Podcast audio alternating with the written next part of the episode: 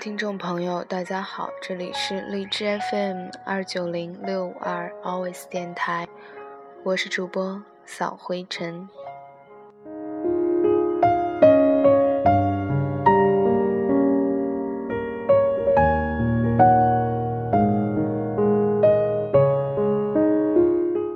本期要跟大家分享的文章是：爸妈，我已经长大了，放手吧。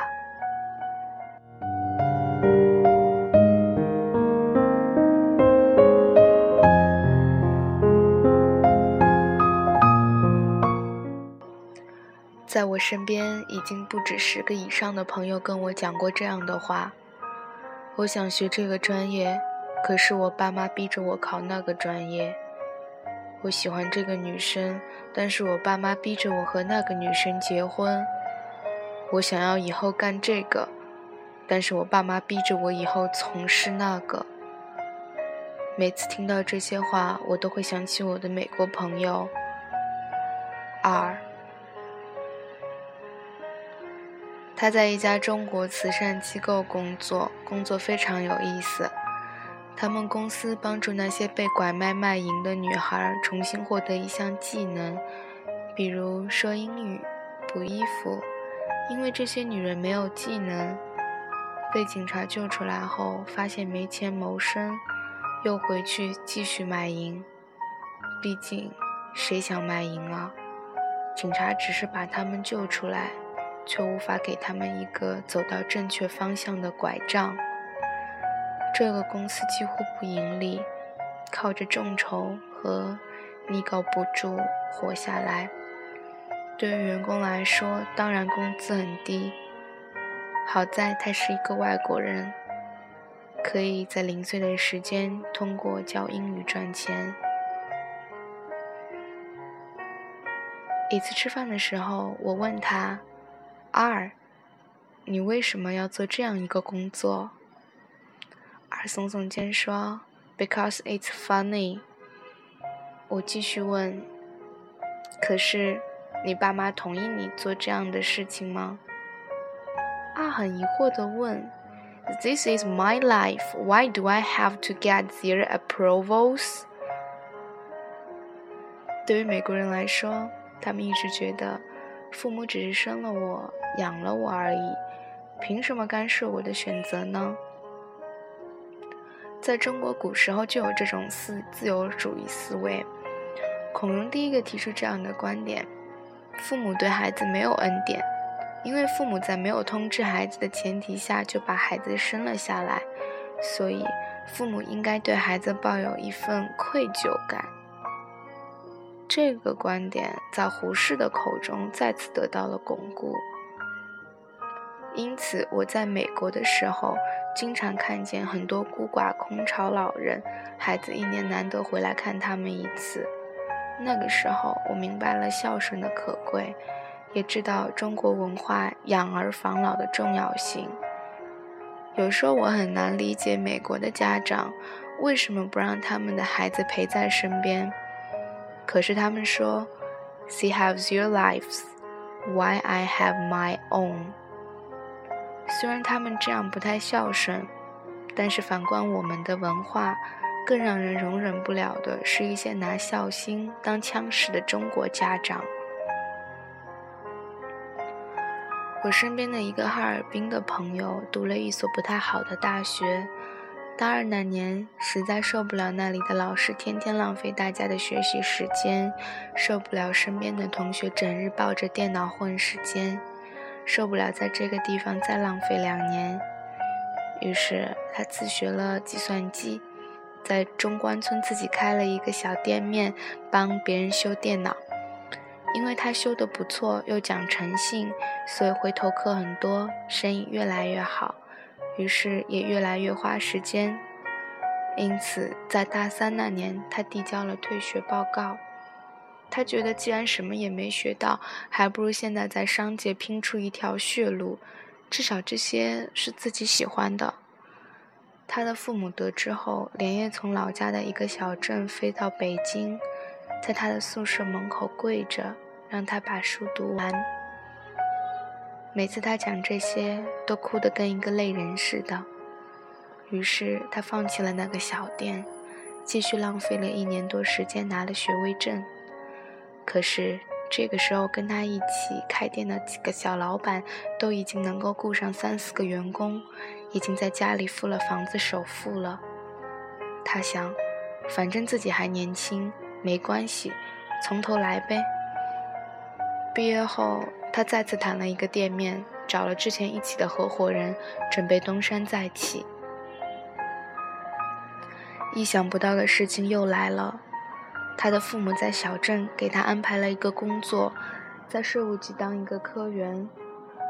他很生气，回家问父母，为什么要一而再再而三的给他铺路，而自己又不喜欢。他的父亲只是默默的说了两个字：稳定。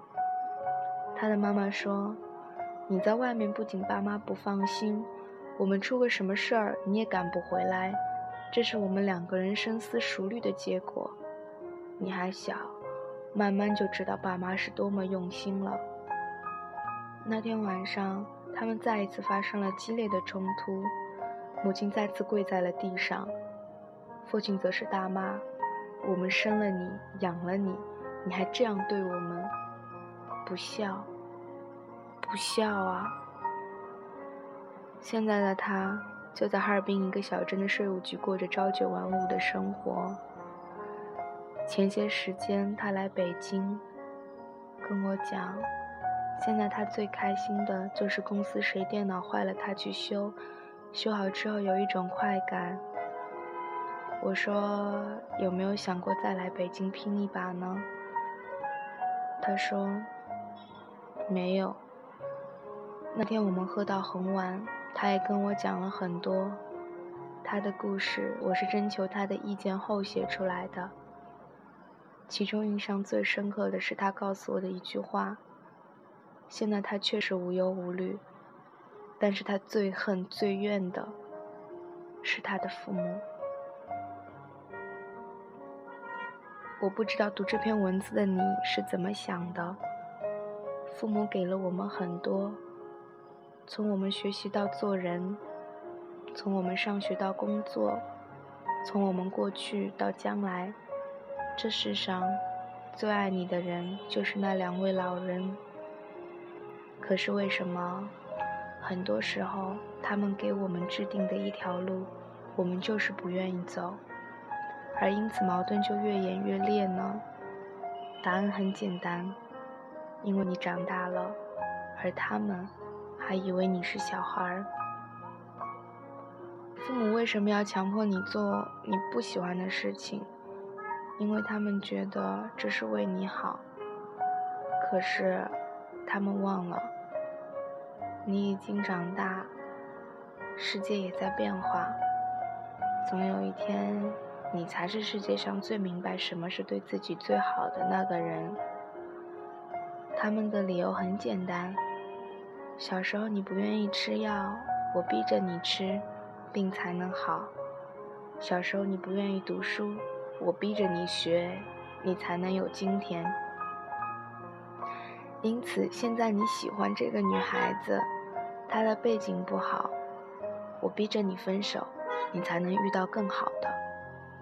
今天你喜欢做这份工作，但是不稳定，我逼着你换工作，你才能有更好的选择。毕竟，我吃的盐比你吃的米还要多。可是他们不知道的是，你选择的这份职业能让你过得很开心，你现在的伴侣能让你觉得自己很幸福。父母的逻辑看似没有问题，可是他们都是基于三个字：小时候。现在你已经长大了，只是他们不知道你已经长大了而已。世界变了，只是他们还不知道世界变了而已。因此，如果你想要做你自己喜欢的事情，不受他们牵制，又不想让他们难受，那么你就要用他们的价值观告诉他们，你已经长大了。有个小故事，希望能告诉你一些什么。一个作家前辈整天在家里写书，他的父母每次看见他在家里待着不去工作，都会很生气，因为在他们眼中，写书怎么养活自己呢？写书怎么获得社会地位？你又不是郭敬明、韩寒。他们认为，真正的工作最起码应该出门和人打交道，然后做点具体的事情。父母甚至给他介绍了许多工作，可是他都一一拒绝了。看着他天天坐在电脑边上疯狂的码字，晚上睡得晚，早上起不来，父母终于怒了，矛盾几乎每天加剧，父母主动攻击。幸运的是，他的书出版的那天，父母的怒火竟然都消了。而现在，每次他写书熬夜的时候，母亲总会端来一杯牛奶，而父亲总在外吹牛自己的孩子是一个作家。我开玩笑的问：“你是不是把稿费给你爸妈了？”他说：“要这样就好了。”我说：“那是为什么？”他说：“因为。”我知道我的父母喜欢毕淑敏老师的书，我托了很多人找到了毕淑敏老师，请他帮我作序。他们看到了序居然是毕淑敏老师写的，也就知道我没有干不正当的事情了。我用他们能理解的方式告诉了他们我在做什么。的确，父母的价值观和我们的价值观几乎不一样。而对于很多父母来说，他们已经不知道这世界上多了很多甚至他们都没听过的职业，也不知道在大数据下，人的生活和工作方式竟然有多种多样的类型。但在他们的价值观中，一定能有和我们重合的部分。从这里打开突破口，间接的告诉他们，我做的事情是我自己喜欢的，而且。我不小了，知道自己在干什么。曾经一个朋友被父母安排了一个自己不喜欢的职业，和父母辩论无果，离家出走，一个星期没有给父母打电话，消失了。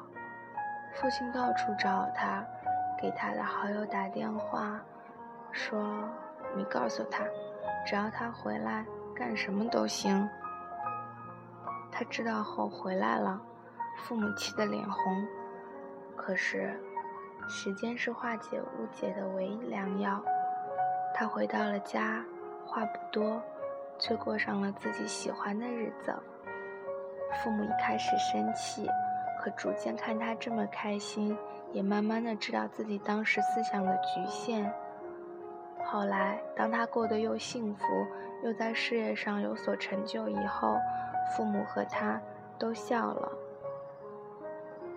再看看那个回到哈尔滨的朋友的例子，他为了满足父母，过上了自己不喜欢的生活，父母满意，但是看见他终日脸上没有阳光，我想他的父母也在怀疑自己。而他也终于在最后把自己生活的一切不顺心归于父母。既然都和爱有关，为什么会有不同的结果？是因为你从未在他们心里认真的说上一句：“爸妈，我已经长大了，放手吧。”